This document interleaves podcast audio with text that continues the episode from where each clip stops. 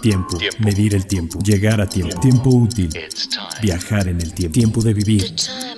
Tomarse tiempo. Tiempos perfectos. Tiempo de relojes. Tiempo y destiempo.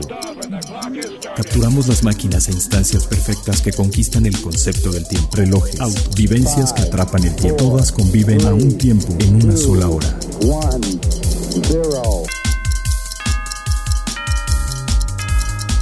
Hora local. Hora local, el podcast de Tiempo de Relojes. Tiempo de relojes. ¿Qué tal? ¿Cómo están? Eh, yo soy Carlos Matamoros. Esto es Hora Local por Tiempo de Relojes. o Es el podcast oficial de la revista líder en México sobre relojería, la primera y la mejor. Y pues eh, ya terminado el CIAR. Eh, espero que hayan escuchado los tres episodios anteriores que tuvimos dedicados a este gran salón. Hoy vamos a platicar ya como conclusiones, pero bueno, para eso eh, me acompaña Leslie López, eh, director editorial o eh, editor de la revista Tiempo de Relojes. ¿Qué onda, Leslie? Hola Carlos, buenas, ¿cómo andamos? Aquí entran los micros de nuevo para confesar nuestras culpas. Sí, no, a confesar culpas y además aquí lo voy a, voy a exhibir públicamente a Leslie, que fue imposible de, de atrapar durante el CIAR. O sea, fue así un ratito. Leslie ¡puf! lo pescaba yo y lo regresaba al CIAR, eh, ah, digo, al podcast. Entonces ya podíamos grabar un poquito, pero pues ahora sí que eh, se hizo lo que se pudo. La verdad es que la responsabilidad que traía Leslie como pues parte del, equipo organizador y director de la revista y entrevistas y presentaciones y todo, de verdad, pues ahora sí que tuvimos la suerte de que nos ayudó a cerrar el tercer episodio. Por eso vamos a retomar hoy un poquito de lo que pasó en el CIAR, ya más reposados, ya más tranquilos. Pero bueno, entonces, eh, pues yo creo que ya nos arrancamos de una vez. Eh, nos vamos con A Tiempo. Lo último, lo más reciente, lo tenemos, a tiempo. a tiempo. Pues así, muy a tiempo, eh, pues vamos a platicar de varias cosas. Eh, una, la- yo creo que la primera noticia, que no es noticia para nada, es que eh, la gran exposición, la que alguna vez fuera la gran exposición Basel World, ha vuelto a la congeladora. Eh, ahora sí que aplicaron el dice mi mamá que siempre no. Y dijeron, no, las condiciones todavía no se dan, vamos a madurarlo otro ratito. Eh, ¿Tú qué lees de esto? Sí. Bueno, desde el primer momento yo creo que cayeron en una espiral eh, complicada. Eh, recuerda, podemos recordar que prácticamente en un año, o sea, el, el- el verano del año pasado fue en julio, si no mal recuerdo, Basel World se transformaba en Our Universe. ¿no? Our Universe, ajá. queriendo cambiar radicalmente pues casi su imagen, su percepción. eh, Pues no, casi, más bien mediática. cambiando la imagen, Eh, cambiando la percepción. Eh, de, una, de una feria que no hay que olvidar que es centenaria, ¿no? que es la, Sí, la- feria más es. antigua ¿no? de la industria. Después, este mismo verano, en junio, eh, Basel World recuperaba otra vez su nombre. ¿no? Sí, Y- dijeron el Our Universe, nadie lo peló. Nadie lo peló. Mejor ¿no? que se llame como se llamaba. Exactamente. Y de hecho, pues en una situación muy extraña, se acercaron a Geneva Watch eh, Days, que es una feria eh, pues muy particular también, con marcas pequeñas, independientes, Sí, tuvieron prácticamente. ahí un, una- un stand pop-up. Y eh, pues como que se acercaron a, a- a refrescar un poco también el- lavarse un poco la cara y, presentarse de nuevo ahí, ¿no? Y eso para, el público, porque para seguro se acercaron con cada una de las marcas y le dijeron, no, mira, ya, perdóname, vamos a hacer esto. Probablemente sí, para ganar también un poco de fuerza o perspectiva. Ahora que la pandemia también pues parece que, que va, que viene, no tampoco se queda muy claro de la pandemia. Y, y bueno, pues el re- resucitaron, pero no fue como Lázaro porque esta gente se han vuelto otra vez al ataúd, ¿no? Sí. Eh, entonces, desgraciadamente, ya sí que fue un callejón sin salida. Hasta Melikov, el, el director, digamos, pues re- re- ha renunciado. Sí, porque Eh, de hecho él tomó la, la dirección de, de la empresa que organiza este, este gran, em- este gran, eh, alguna vez gran show, eh, según que para cambiarle la imagen y levantarlo, y no pudo. No pudo, sí. Pero yo creo que ya era una tarea muy difícil. Era ¿no? muy difícil, digo, no son noticias buenas, obviamente, porque son eventos de la industria que fortalecen y robustecen el mercado, eh, dan vida a los medios, eh, eh, son, son, son eventos especiales donde se vuelcan pues, la- la- las firmas con sus creaciones nuevas, los, medios asisten, hay, hay un gran encuentro con pero los ya no era eso. El pero ya, es que ya, no era eso. Ya no estaba funcionando, sí. Sí, ya, ya fue un modelo caduco que no supieron cómo evolucionar. Y eso fue finalmente lo, lo que los hizo caer, ¿no? Eh, sí, eh, eh, obviamente por cerca de 98 de los 100 años o más que tiene, fue la exhibición líder de la industria relojera. Todo el que era alguien en la relojería estaba ahí, no hay más. Pero pues dejaron, ahora sí que como dicen en el fútbol americano, dejaron caer el balón muy feo y pues finalmente pagaron el precio. Ojalá que se levante, como dices, es un evento importante, pero sí, definitivamente tiene que reinventarse. Eh, yo creo que sí les va a servir seguir usando el mismo nombre, pero no ahora, ¿no? Todavía no es tiempo. Sí, está muy complicado. Y paralelamente ya viste también que se anunció la fecha de Gineva de la nueva, la nueva feria, ¿no? Exactamente. o sea, la, heredera de Watches and Wonders, por decirlo así, que ahora se incorpora pues sobre todo Patek y Rolex, ¿no? Sí, que, básicamente Patek y Rolex son así como que los pilares eh, del mundo este, de Baselworld, eran los, pilares absolutos. Sí, y ya dieron la fecha también. Pero y que será presencial. Será presencial, mantendrán el formato digital pero bueno, no sé también si todavía es precipitado, porque ya viste que de nuevo la pandemia está. Ya cerraron Austria, por lo menos. Ya, está volviendo a causar pequeños o grandes estragos de nuevo, ¿no? En Europa. Entonces, veremos, veremos, veremos qué, veremos qué pasa, ¿no? Y ahora sí que, que de, de, por tu tierra, ¿qué noticias hay? Porque en España parece que la llevan muy bien, ¿no? Sí, por el momento está controlado. Sí hay una tendencia a que, a que, a que sube otra vez el, el contagio pero obviamente todo el proceso de vacunación que se ha llevado la está convirtiendo en menos mortífera, por decirlo así, claro, esta ola. Sí, sí, sí. Pues bueno, eso fue lo que pasó y probablemente pasará con Baselworld, ya veremos. Eh, como fieles seguidores de la industria relojera, pues aquí tendremos ojos y oídos muy abiertos a todo lo que suceda. Y luego, eh, Cartier, que es una, una firma también, pues más que centenaria, eh, vive del estilo. O sea, Cartier es, sinónimo de estilo, sinónimo de, elegancia, de clase. Y justo para mostrar ese tipo de cosas, ese, aspecto de, la marca Cartier, presentaron un, un film, una, un como, pues como una, pequeña película. Una pequeña película, sí, una película corta.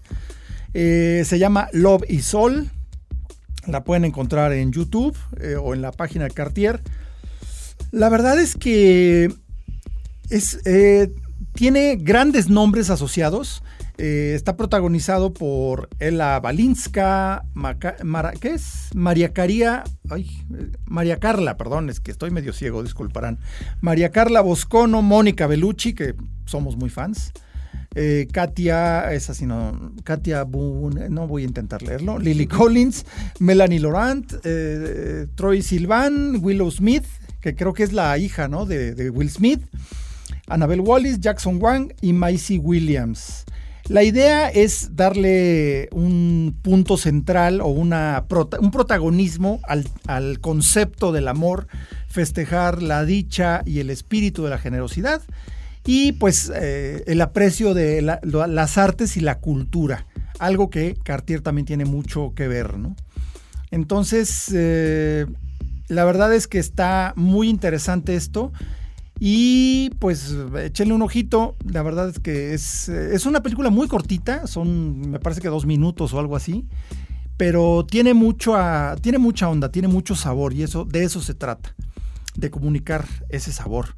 Y luego ¿Qué más? Eh, bueno, ya, ya también hiciste lo del, lo del anuncio de Geneva Watch Days presencial. Y bueno, eh, tenemos. Ah, no, perdón. Tenemos. Eh, ¿Qué más? ¿Qué más? Ah, claro.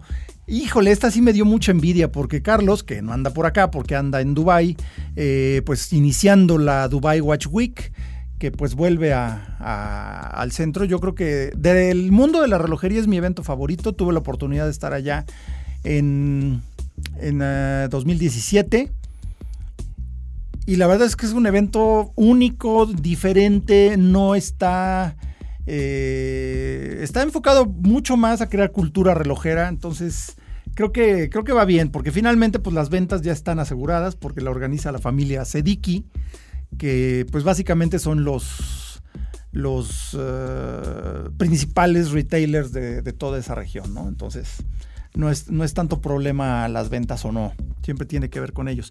Pero bueno, entonces eh, Carlos Alonso anda por allá y eh, pues próximamente tendremos un, eh, un, insider y una información eh, exclusiva sobre qué pasó y qué está sucediendo en este momento en la Dubai Watch Week.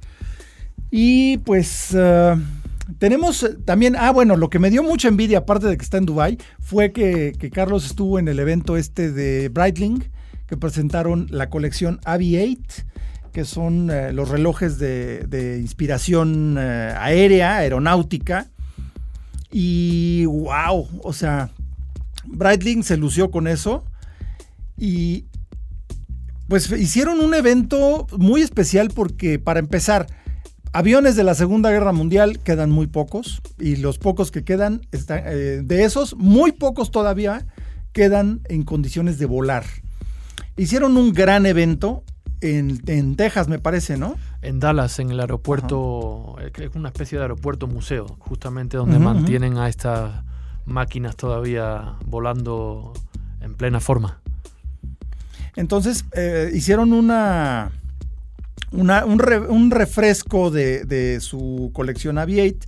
Presentaron a todo lujo en este evento e hicieron un, eh, vuelo en un C-47, un Boeing C-47, que fue la versión militar del DC-3, un avión que pues eh, hizo accesible el, vuelo para, bueno, los viajes aéreos para muchos, para el mundo.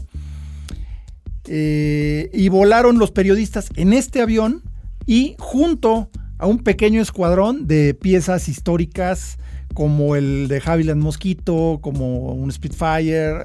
O sea, fue una cosa de locura. Yo nomás de ver las fotos dije, wow. Sí, Breitling ha, lanzado o ha renovado el, Super Avi, que le llama ahora, que es un, el Avi Copilot de histórico.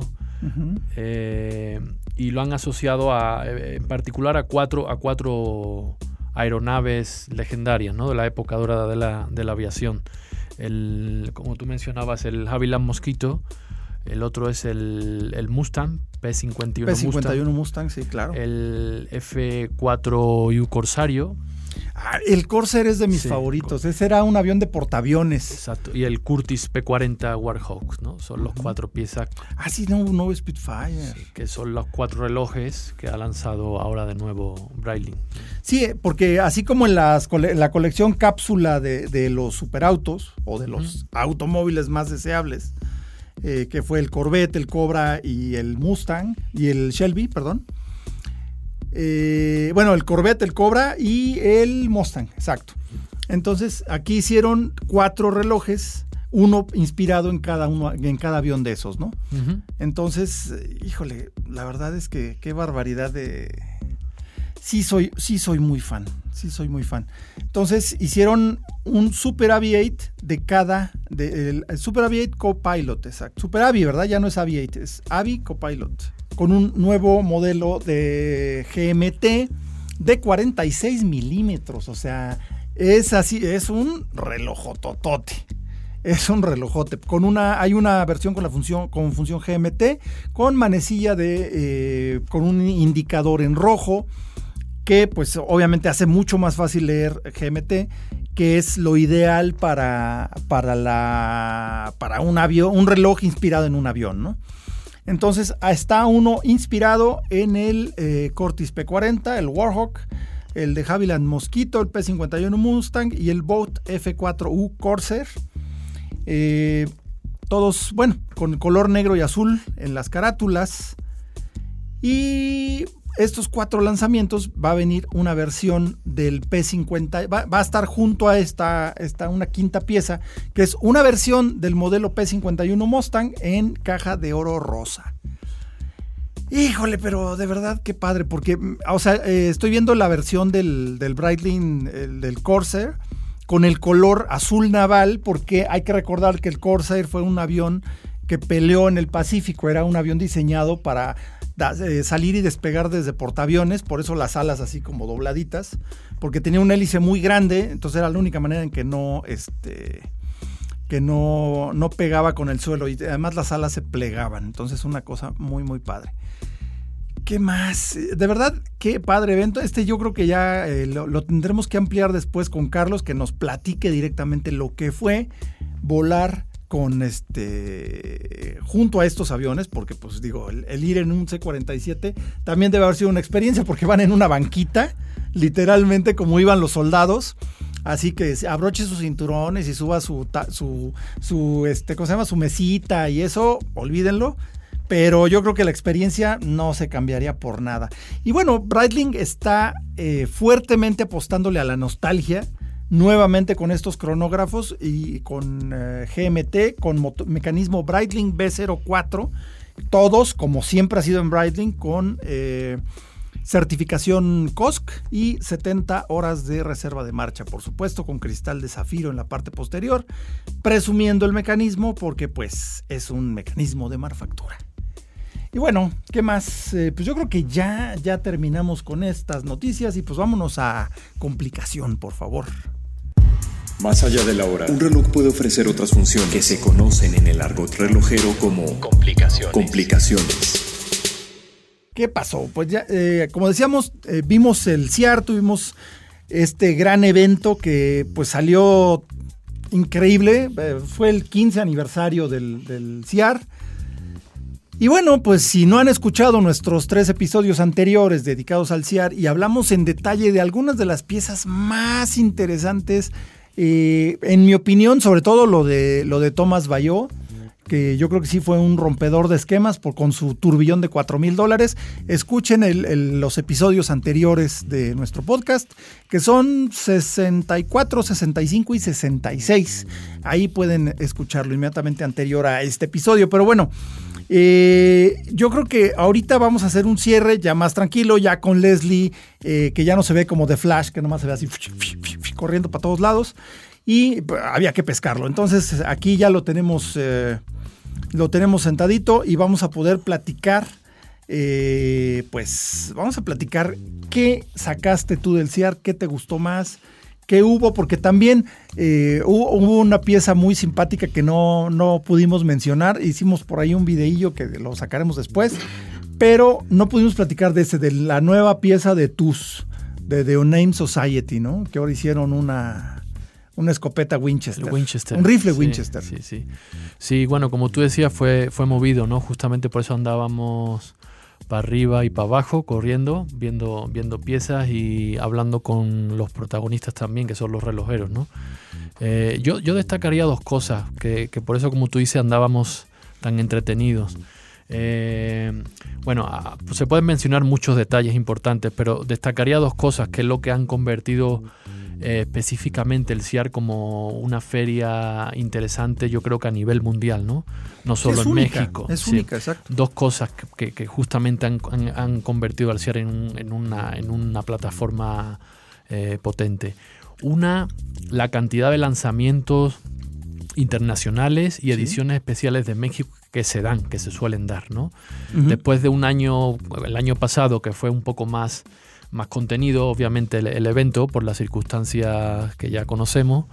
Eh, este año volvieron las marcas a activarse y vimos numerosos lanzamientos internacionales. Mucho movimiento. De hecho, tuvimos ahí un par de embargos que pues simplemente dice, eh, dicen, lo, más bien confirman lo que estás diciendo, que es un lanzamiento internacional y que los primeros días del CIAR no se podía hablar de ello. Sí, efectivamente. Eh, ahora, bueno, ya pasamos de hecho revista muchas piezas. Tú mencionabas, por ejemplo, a Bayó también. Eh, y este, digamos que sería, en mi opinión, el segundo punto interesante. La Legión Indie sí. que siempre llega al CIAR. Con todo, ¿eh? ¿eh? lo que es eh, síntoma también de que el, el, mercado mexicano es, es muy maduro y eh, también las firmas independientes cada vez se posicionan más, salen de Suiza y van en busca de esos aficionados y coleccionistas que no paran de crecer. Por supuesto, a mí me encantó ver a Konstantin Chaikin que además el tipo es, es un... Es un, cuate como muy cálido, muy cándido a todo dar. No habla casi nada de inglés. Entonces comunicarse con él es un poco difícil, pero, pero lo intenta. Y me impactó muchísimo platicar con él porque es un tipo autodidacta. O sea, literal aprendió de relojería viendo videos de YouTube y leyendo. Y dices, wow. Y sus piezas, pues como obviamente el Joker y todos los que, los que ha sacado, que tiene los ojitos, que son, es un reloj tipo regulador, como alguna vez fue el, el Azimuth eh, Mr. Roboto, que pues es un regulador y en los ojos tiene este, el indicador de horas y minutos. Pero la forma de hacerlo de Konstantin Chaikin, además completamente pues, manufacturado, o sea, su reloj que tiene el, el Mars Timer, que tiene la hora de Marte, porque los días duran ligeramente diferente a lo que dura en la Tierra. O sea, es un, un, un tipazo y un gran gusto ver una marca como esa. Sí. A mí me dejó de a seis, me Sí, frío. e- es, lo que decimos, ¿no? Eh, por ejemplo, era su primera vez en México. Marcas que, que- que llegan de nuevo a México. claro. Bayot que mencionabas. eh, estos eh, independientes que vienen bajo la Bueno, Luis. Gerard. Swiss Pavilion, que traía varios. Luis Gerard también, que, que venía aquí. Raqueta, otra marca, por hablar de rusos, que también llegaba por primera vez a, México. Entonces, creo que es un síntoma de la salud, de la buena salud Claro. del mercado claro. relojero. ¿no? No, y, y, bueno, no sé tú, pero a mí hubo un raqueta que me el Copernicus que me hizo ojitos, porque además es un preciazazazo de reloj. Eh, pues un calibre hecho en, en- en Rusia. Sí, es manufactura. Es manufactura hecho en Rusia y pues es un reloj ruso de a de veras, no nada más con el nombre. Porque había, hay otras marcas que pues ya usaban calibres suizos o usaban eh, calibres alemanes y cosas así, que era, mm, si mal no recuerdo, no era Raqueta, era la otra marca rusa, se me fue el nombre ahorita. Lo tenía y en lo que estaba armando la frase se me fue. Pero bueno, ahorita regreso. El caso es que es un- una marca muy, eh, pues muy emblemática de, Rusia, de Rusia, porque lo que llegaba a salir eh, de la Unión Soviética y se vendía afuera, pues eran esos relojes raqueta, los relojes, eh, pues eran relojes muy crudos, porque eran pues, baratos, producidos en masa, sin demasiado cuidado, pero eran muy durables, eran una especie de tractores, ¿no? Sí, era una, eh, te- es manufactura, una manufactura centenaria Sí, sí. eh, que ahora está resurgiendo, están Y recomponiendo. muy bien, porque es divino ese raqueta Copernicus. Sí. ¿eh? Y era pues una de las firmas sólidas que alimentaba ahí la, la Unión Sovi- Soviética, ¿no? Sí, porque en tenía buen momento- comercio fuera de, fuera de ahí. Sí. Y bueno, un gusto ver a, Raqueta de vuelta y de verdad el... Además me gustó el significado, me gustó que tenían una manecilla grande, circular, sólida, que es la luna, y otra manecilla circular eh, como calada, que es la Tierra. Entonces digamos que a las 12 es una especie de eclipse, ¿no? Porque se unen las dos. Muy especial porque además hacer manecillas eh, con alguna forma particular es mucho más difícil de lo que la gente se da cuenta porque eh, los troqueles y la forma de trabajarlo es muy distinto. Entonces no es tan simple ni tan trivial hacer unas manecillas especiales y tan especiales como estas del, raqueta Copernicus. Y además cuesta creo que 26 mil pesos. O sea, dices, wow, de manufactura, con historia. Sí me impresionó mucho ese, ese, ese raqueta. Sí. Pero bueno, ¿qué más? Qué más? Bueno, Louis Gerard eh, trajeron, eh, pues trajeron los, eh, las colaboraciones que hicieron con su regulator. Trajeron las colaboraciones, la de Alan Silverstein, que fue un absoluto éxito. Creo que todo lo que traían se acabó y todavía encargaron más. También traían la, la colaboración con un estudio de diseño suizo que tenía, que era una especie de jardín zen, que tenía las, eh, la carátula grabada con formas que partían de donde van las manecillas. No tiene ningún tipo de índice ni nada, solo es como gris con una textura y las manecillas flotando. Precioso reloj también. Sí, es una marca joven, eh, o, o más bien que se está rejuveneciendo, por decirlo así. Eh, es una marca histórica, no, no joven. Digo que se está rejuveneciendo y se está acercando mucho a estas creaciones, eh, colaboraciones artísticas, por Sí, decirlo eso, así. ¿no? eso está genial. Sí. Está genial. en ediciones más, más eh, especiales. Por Sí, de hecho, así. estos son, todos son de 178 piezas. Solo 178 ejemplares de cada uno. Sí, de Silverstein, como tú decías, era la segunda colaboración que traen ya, era el tríptico que le, que llamaban. Sí, son tres relojes. Y es, y es una marca que está trabajando bien, o sea, está captando la atención porque de hecho ya está metiendo incluso algún reloj en el Gran Premio de Ginebra, competencia, como nominado. está, está destacando. Sí, no ganó, ¿verdad? Creo. No. Es que estuvo muy bueno, ya lo platicaremos próximamente los ganadores. Pero bueno, por ejemplo, también una cosa que me gustó mucho fue eh, ver el, el Panerai eLab ID, que es el, un reloj que es eh, totalmente sostenible eh, de la colección Submersible y tiene un 98.6% de integración de elementos y materiales reciclados de, ahora sí que en la relojería siempre se ha hecho un reciclaje. El acero no se tira, se recupera y se vuelve a fundir y se hace más acero. El oro, por supuesto, no que barras ahí las virutas de oro y las tiras a la basura. Siempre se ha hecho, pero ahora lo están llevando al extremo. Y aquí yo quisiera acotar un pequeño, un detalle que luego se nos, se nos eh, que pasamos por alto. Si hay una máquina ecológicamente sostenible, es un reloj mecánico. Porque cualquier contaminación que haya producido o que se haya generado durante su fabricación, pues se amortiza durante, ¿qué te gusta que dure un reloj mecánico? ¿50? ¿100? Sí, todo. Puede durar prácticamente toda, la vida. Entonces, realmente la, la, huella de carbono no es tan grande. Pero aún así, Panerai fue un paso más allá y presentaron este eLab ID, que fue una, una es, un conceptual, y sí, pues 98.6%. Eco Titanium, eh, o sea, un titanio eh, reciclado, cristal zafiro reciclado, las agujas, la pintura superluminova también es eh, completamente reciclado, ¿no? Y bueno, también hubo otra, otras piezas de, de Panerai, los Luminor Marina, que pues también tienen un 58.5% de acero reciclado y pues los E-Steel se llama esta, este material. Y bueno, muy bien. Luego, ¿qué, otra cosa vimos? Porque vimos que estuvo Bulgari, pero, pero estuvo Bulgari de una manera muy distinta como, como lo hemos visto, ¿no? Sí, Bulgari vino con su récord del mundo, eh, exhibiendo los siete, las siete piezas de la familia Octo, finísimo, que superaron, superaron estos récords. Y, trajo justamente, claro, obviamente el calendario perpetuo, que fue el que se ha hecho con el Gran Premio de Relojería de Ginebra este año. Exactamente, o sea, así fue un así de, ahí está. El trabajo realizado. Exacto, ahí está, ahí, ahí les dejo mi reputación. Y la verdad, muy bien. Eh, fue muy, muy agradable el display de Bulgari porque podías verlos, podías tocarlos. Eh, realmente era algo especial, fue, fue distinto completamente a, todo, ¿no? Sí, pues es un trabajo arduo, obviamente, de años, de este último eh, decenio casi. Y bueno, pues está bien tomarse un respiro eh, enseñar, como tú dices, el, todo, el, todo el legado que han generado, el moderno legado que, han generado con, esta pieza eh, que, es un icono moderno de contemporáneo que, probablemente ya hace más que reloj sea también como pieza de arte, ¿no? Sí, yo así, yo sí me atrevería a decir que es una pieza de arte, definitivamente. Y, luego, pues bueno, pues también eh, pues empezar quizás a abrir otros, otra, otras líneas de trabajo, otras perspectivas con, otras con otras piezas también igualmente interesantes, ¿no? Que pueden dar otras posibilidades creativas a la, a la firma.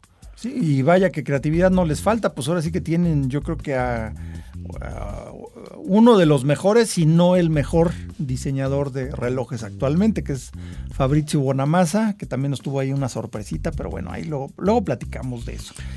¿Qué más? ¿Qué más vimos? Bueno, estuvo Le Cult festejando también su 90 aniversario. Sí, hubo dos aniversarios destacados, el de Yeyer 90 años con el reverso, estuvo Fagliano, Eduardo, que ya ha venido alguna vez. un, placer verlo trabajar ahí. sí, es un señor muy educado, fantástico, sabe conversar de manera amable y, y, te enseña, te enseña cada vez que, que comenta algo, te enseña te enseña algo sobre, sobre las pieles, sobre los curtidos, sobre... Y el otro cumpleaños también interesante fue Chopar, que celebraba el 25 aniversario del sello Look, ¿no? De su manufactura. Eh, trajeron ahí un par de piezas de estas que mencionábamos que estaban todavía en embargo.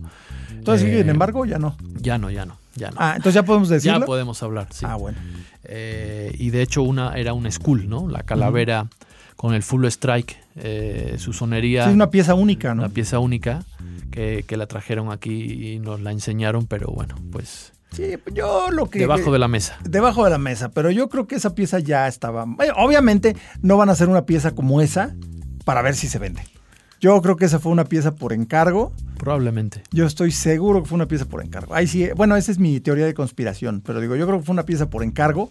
Y qué bien que una pieza de ese nivel haya sido encargada por un coleccionista de, de aquí, ¿no? Sí. Eh, lo que dices, el mercado mexicano es ya muy, Sí. muy exigente, maduro.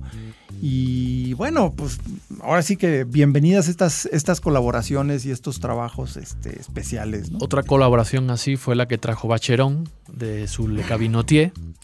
Snake, también con una- un reloj muy complicado, eh, con muchas funciones eh, añadidas y la caja era también como una obra de arte, ¿no? labrada en oro o rosa.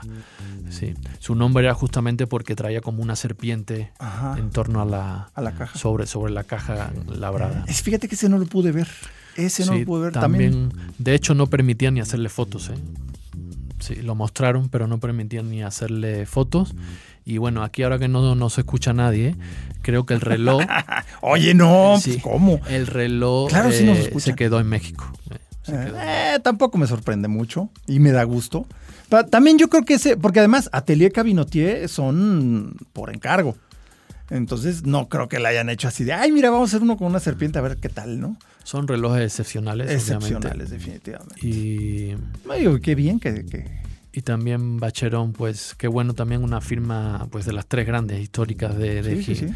de- la Santísima Suiza, Trinidad de la Santísima relojería. Trinidad, que en México también pues eh, pues le, le- le- le haga un esfuerzo por, por ganar visibilidad, por ganar presencia, por, por seguir apostándole a este mercado. Sí, y de, verdad que muy, muy, muy bien. Lástima que no lo pude ver, voy a buscar. Ah, no, pero fotos no hay, ¿va? Bueno, pero deben tener fotos oficiales, ¿no? Sí, Sí, yo creo que no te permiten hacer fotos en este caso porque no como en Chopard.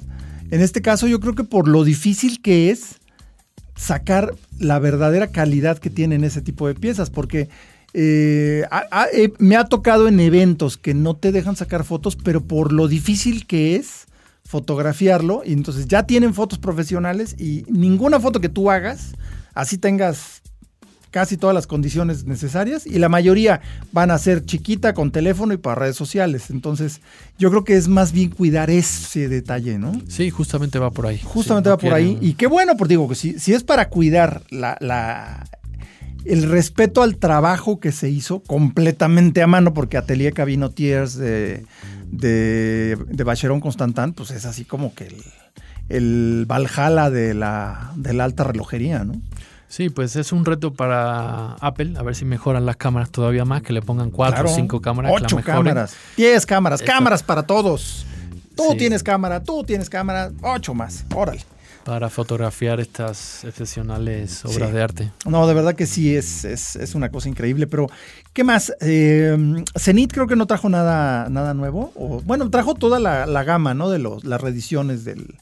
Del es, es- yo creo que fíjate que sin hacer mucho ruido mediáticamente o No, no, es creo que Zenith Zenith es una de las marcas del año. Está en un gran momento, Zenith, ¿eh? Definitivamente. Está en un gran, sí. gran momento. Y Chronomaster Sport, que tuvimos la oportunidad de hablar con Julián Tornare, que fue uno de los CEOs que Ujú, vino de. Suiza, ha desbordado todas las, las peticiones y la producción de la, de la manufactura este año. Ha sido un, un éxito que realmente Claro. ellos no esperaban. Es que ese- esa reedición, el, el- el totalmente retro, que es pequeñito.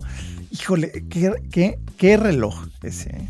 Si dices, uy, sí me anda dando así comezón de esa de la mala, ¿no? En Sí, la cartera. Ha sido, ha sido un éxito, ¿eh? Ha sido un éxito sí, ese reloj. No, sí es una de las, de las marcas del año, definitivamente. Porque pues ya se nos está acabando el año además, ¿no? Y bueno, eh, Hublot también trajo una edición limitada de 50 piezas.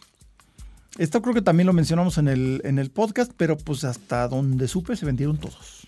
Eso comentan. sí, Todos. del- con el tatuador eh, de Ajá. San Blue, Maxime Plesia, un Sí, diseño sí. especial. Con eh, fibra de carbón Fibra de carbono. verde. Este, pues es, es eh, especial para los mexicanos. Y wow. Sí, fue un reloj que presentamos justamente en la edición de Tiempo de Relojes. Sí, claro, la Y ahí pueden ver los detalles si quieren, si conocer más sobre. sobre Oye, por cierto, si no se han suscrito todavía a Tiempo de Relojes, Sí, lo pueden hacer ahí a través de nuestra web directamente y también pueden descargar ahí las, las ediciones. Entonces, Exactamente, qué mejor, qué mejor. Además ocupan menos espacio en el librero.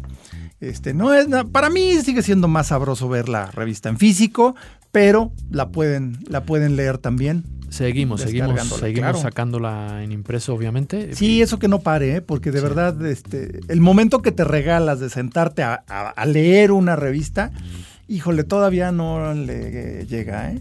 Ahí sí, perdón, digo, las fotos se ven más bonitas en un iPad, pero este no es lo mismo, definitivamente. No, bueno, no, no, no. quién sabe, ¿no? Pues ¿Quién eh, sabe? no, no, la sí. calidad de impresión. Bueno, en Sí. fin. Pero bueno, si quieren ver más detalles de este, de este Hublot eh, Sang Blue edición limitada para México, híjole, divino. ¿Qué otra, qué otra marca? ¿Qué otra marca vimos? Bueno, IWC también presentó un reloj que estaba embargado, que era el eh, ¿cómo se llama? El ay, el World Timer. Su World Timer. Un sí. World Timer, era un, un Big Pilot World Timer. Este, muy fácil de usar. Me gustó la, el, ¿cómo se llama? el funcionamiento con el bisel exterior que cambias ahí de ciudad. Esencialmente es un dual time, pero se se puede usar como un World Timer, pero es más un dual time, ¿no? Sí, fue, fue, es una pieza en Ceratanium. Sí, sí, que Ellos- es una ellos- aleación eh, exclusiva entre cerámica y titanio. Sí, ellos lo llaman Time Zoner, pero bueno, es, es un World Timer. Es un World Timer, sí. que lo manejas, digamos, con el bisel, ¿no? Y el reloj, la verdad, luce muy bien. Sí, Muy muy compacto, fácil de usar. muy fácil de usar y una estética muy, Sí. muy moderna. Y trajeron, de hecho, todos los, los Big Pilots nuevos en Ceratanium. Y también hubo uno, el, el Top Gun Arizona, que era este como color arena todo. De hecho, ese se pudo ver en la manita de Lewis Hamilton, en- me parece que fue en Brasil. Cuando ganó el Gran Premio de Brasil, traía uno de esos en la mano. Sí, es la edición, ella eh, han sacado varias ediciones, el calendario perpetuo también lo han sacado este año en acero, ahora en ceratanium, o sea, están Se está jugando moviendo. mucho con los materiales, el bus en Ciar era espectacular, Oh, con la réplica del carro. Sí, sí, sí, sí. Del, Mercedes, una réplica hecha completamente a mano aquí en Querétaro por este, el, señor Gómez Urquiza. eh, del Mercedes, eh, no me acuerdo de la, de la clave, creo, W196, creo. Pero fue el coche que usaba Fangio y Stirling Moss en los circuitos rápidos, como eh, Monza y Silverstone porque tenía las ruedas cubiertas, que en ese entonces en Fórmula 1 pues se podía.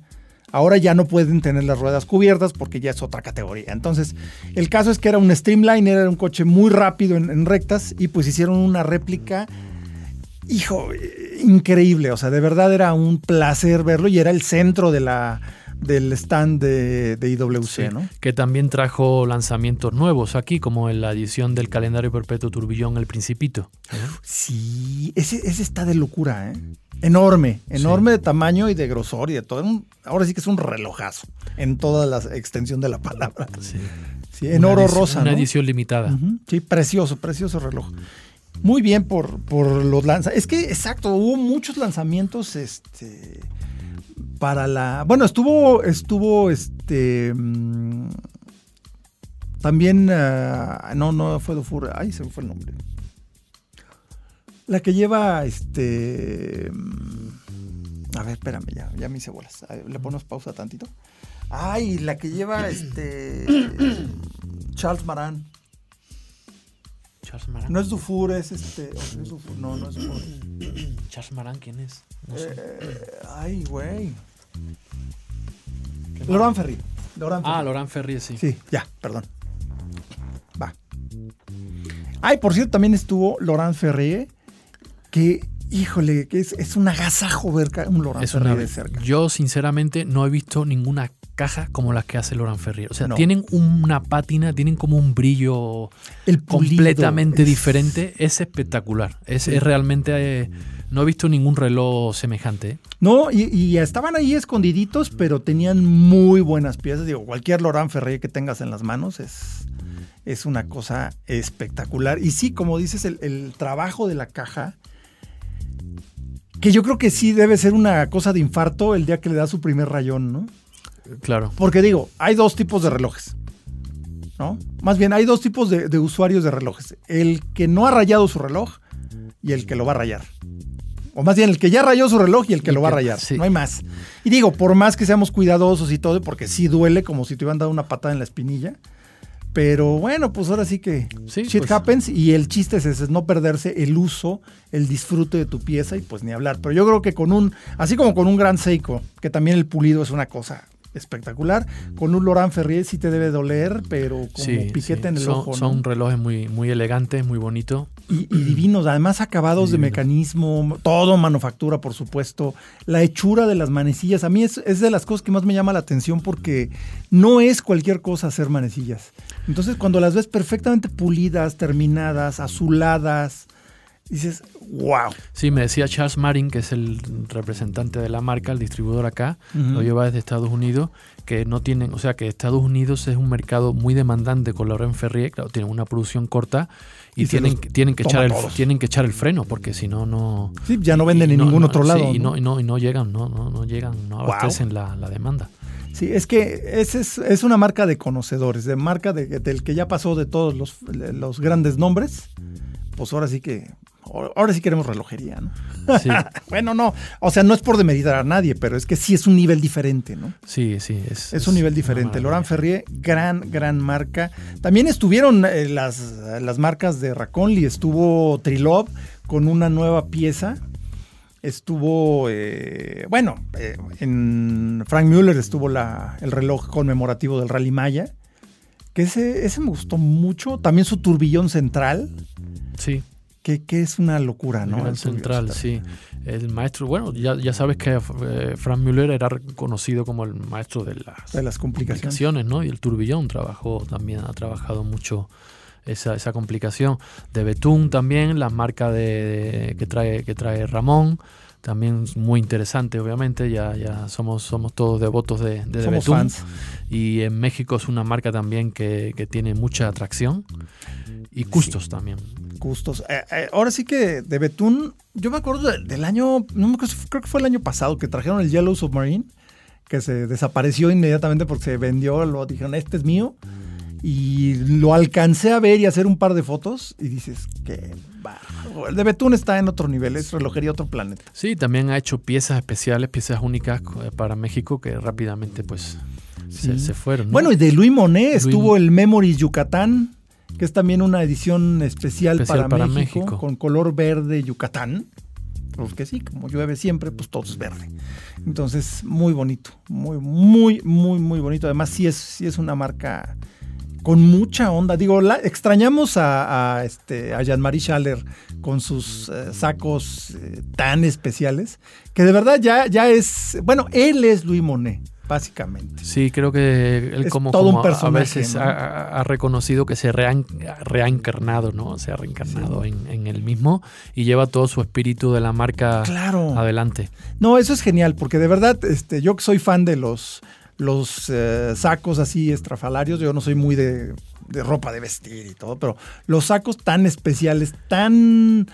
eh, tan diferentes a todo que, que lleva Jean-Marie Schaller. Sí, es como un mago, como, como, como un... Ándale, como de un mago, Sí, exacto. porque todas sus complicaciones tienen, tienen esa ra- eh, raíz como astronómica de- del origen de la relojería también. Ese saborcito. Sí, y lleva esas complicaciones con una visión poética a, a sus, a sus piezas, a sus creaciones. Entonces trae como esa magia, eh, incluso también en su, en su vestimenta, ¿no? Como si hubiera bajado del cielo una especie todo de un mago. personaje. Todo un personaje. eh, muy, muy simpático también y, y de muy buena conversación. Sí, gran tipo, gran tipo. ¿Qué te, a ver, ya vam- vamos a cerrar el tema del CIAR. ¿Qué te deja a ti como Leslie López, como alguien que gusta y sabe de la relojería? ¿Qué te dejó a ti el CIAR, esta decimoquinta edición? Pues mira, después de, estos, de cumplir 15 años, lo que me deja o lo que me dejó es que el próximo que viene va a ser todavía mucho mejor. Híjole. pues eso, es lo, que eso es lo que me dejó Sí, de, sí, de- Es que de este fue muy notable, tienes toda la razón. Fue muy notable y pues ahora sí que, como dijo Sinatra, the best is yet to come, ¿no? Lo mejor está por venir. Y bueno, pues vámonos rápidamente así al test drive, por favor. ¿Qué tan rápido, qué tan cómodo, qué tan avanzado es un auto? Lo sabremos después de este test drive. Test drive. Porsche Design, que sabemos que es una firma eh, fundada por eh, Ferdinand Alexander Porsche. Eh, el otro hijo de Ferdinand Porsche, el tercer, el, tercer Ferdinand Porsche, eh, pues fundó su marca porque no quería dedicarse al negocio familiar. Claro que lo hizo después de haber diseñado el Porsche 911 original y muchas otras cosas. Y bueno, pues Porsche Design ha aportado muchas cosas al mundo de la, relojería, como el primer reloj negro de la historia, el, el cronógrafo Así simplemente se llamaba cronógrafo. Eh, también el primer reloj de titanio, producido en aquel entonces por IWC. Y bueno, acaban de sacar el cronógrafo 718 Cayman GT4 RS. Justo al mismo tiempo en que se presentaba en el Auto Show de Los Ángeles el Porsche 718 Cayman GT4 RS. Con ese coche hicieron lo impensable, lo que dijeron que nunca iban a hacer cuando se lanzó el primer Cayman, que era ponerle el motor de un 911 Turbo o de un GT3 RS a un Cayman. Porque pues hay que, hay que recordar que el Porsche, eh, lo que son el 718 Cayman y Boxster, son coches de motor central. Entonces eso le da un balance perfecto, inherente ya que el 911 siempre ha traído el motor por detrás del eje trasero y lo que hay que eh, contrarrestar con ingeniería, con diseño, con suspensiones y Porsche lo ha logrado perfectamente, pero en un coche más liviano que tiene eh, ese problema resuelto o esa situación, porque ni siquiera es un problema, eh, pues salió esto, que es el GT4 RS. Ya existía el GT4, que es un coche de enfoque eh, Racing prácticamente cumple con las eh, normas de la categoría GT4, pero en el RS le pusieron el motor grandote, el motor 4 litros que lleva el GT3 RS, el 911 GT3 RS. Y qué bárbaros, es, es, un auténtico monstruo. Eh, literalmente es un coche de pista que le puedes poner placas y que tienes aire acondicionado y que tienes comodidades, pero eh, debajo de todo eso hay un coche de carreras de corazón y eso pues nos encanta. Andar en un coche de carreras en la calle, por lo menos en lo personal siempre fue como mi fantasía de niño y pues Porsche como muchas otras cosas lo ha hecho real. Y bueno, este reloj que es el, eh, la edición 6 de Porsche Design 4P se llama Cronógrafo 718 Cayman GT4 RS hay en edición normal o con el paquete Weissach. Weissach es el centro de desarrollo de Porsche, donde se hacen los coches más extremos es en el centro de desarrollo de Weissach. Tienen incluso su propia pista. La caja es de titanio, eh, ya sea titanio natural o con carburo de titanio negro, recordando aquel primer cronógrafo de Porsche Design, primer reloj negro de la historia. La carátula es eh, en color negro o en fibra de carbón en la versión del paquete Weissach. El indicador de funcionamiento, que es prácticamente el segundero continuo, eh, que aquí lo, tienen eh, nada más como indicador de funcionamiento, tiene los detalles del GT4 RS con bandera a cuadros. Las manecillas del cronógrafo son en amarillo color GT, amarillo GT, que es el color eh, de lanzamiento del GT4 RS. El rotor es un, es un, tiene la forma o el diseño del ring del GT4 RS. Hay seis opciones en colores. En azul, plateado, plata oscuro satinado, negro satinado, color neodimio, que es no sé cómo, de qué color es el neodimio, pero bueno, negro satinado con anillo en amarillo racing. Correa de becerro, el mismo tipo de, cuero que se utiliza en las vestiduras, con Race Tex, que es un material para eh, evitar los deslizamientos, y con grabado GT4 RS. Calibre eh, 01.200, cronógrafo automático con función flyback, es decir, que no se tiene que retornar, eh, detener el cronógrafo para retornar a cero, puede retornarse directamente aunque esté funcionando y continúa o reinicia el conteo. Con certificado de cronometría por el COSC, y pues eh, de funciones tiene cronógrafo, totalizador de minutos, totalizador de horas, horas, minutos, segundos. Cristal de zafiro con 7 capas de antirreflejante, los dos, tanto el frontal como el posterior. Se puede ver y puede pedirse con un grabado especial con 12 caracteres eh, que puede elegir el, uh, ahora sí que afortunado propietario de un reloj de estos Porsche Design P de 4P, cronógrafo 718 Cayman GT4 RS y si tiene un 718 Cayman GT4 RS de los, que, de los pocos que se van a producir, pues qué mejor que acompañarlo con su reloj Porsche Design salido de la misma mente, de los mismos genes. Y bien, pues creo que ya eh, es todo por este episodio de Hora Local, el podcast de Tiempo de Relojes. Y bueno, pues eh, Leslie, muchas gracias. Gracias, Carlos. Y vemos pues, pronto. Nos vemos pronto, nos escuchamos en un siguiente episodio y vamos a hablar de cosas muy, muy divertidas. Les recuerdo que se suscriban a este podcast, ya sea por Spotify, por iTunes o por eh, Google Play. También al canal de YouTube de Tiempo Relojes y de Hora Local. Eh, ya el, es Tiempo Relojes en YouTube y el, el de Hora Local es Hora Local en YouTube. Las redes sociales, Leslie. Pues en Instagram y en Facebook nos encuentran Tiempo de Relojes. Tiempo Relojes, no hay mucho más. Tú, que te sigan, el escape indiscreto. escape indiscreto. Ahí ando, pero es más interesante Tiempo de Relojes. Eh, no está mal el escape indiscreto también, hay cosas especiales. Y bueno, en las redes sociales de Hora Local es arroba hora-local en Instagram y Twitter. En Facebook nos encuentran como Hora Local MX y por supuesto en el canal de YouTube. Yo soy Carlos Matamoros, esto es Hora Local. Gracias Toño Sempera, nuestro productor. Hasta luego. Esto fue Hora Local, Hora Local, el podcast de Tiempo de Relojes. Tiempo de Relojes. Manteniéndote a tiempo sobre todo aquello que hace latir tu corazón. Nos escuchamos en el próximo episodio. Productor ejecutivo Antonio Sempere. Antonio Sempere. Voz en off Arturo Jara. Hora Local es una producción de finísimos.com.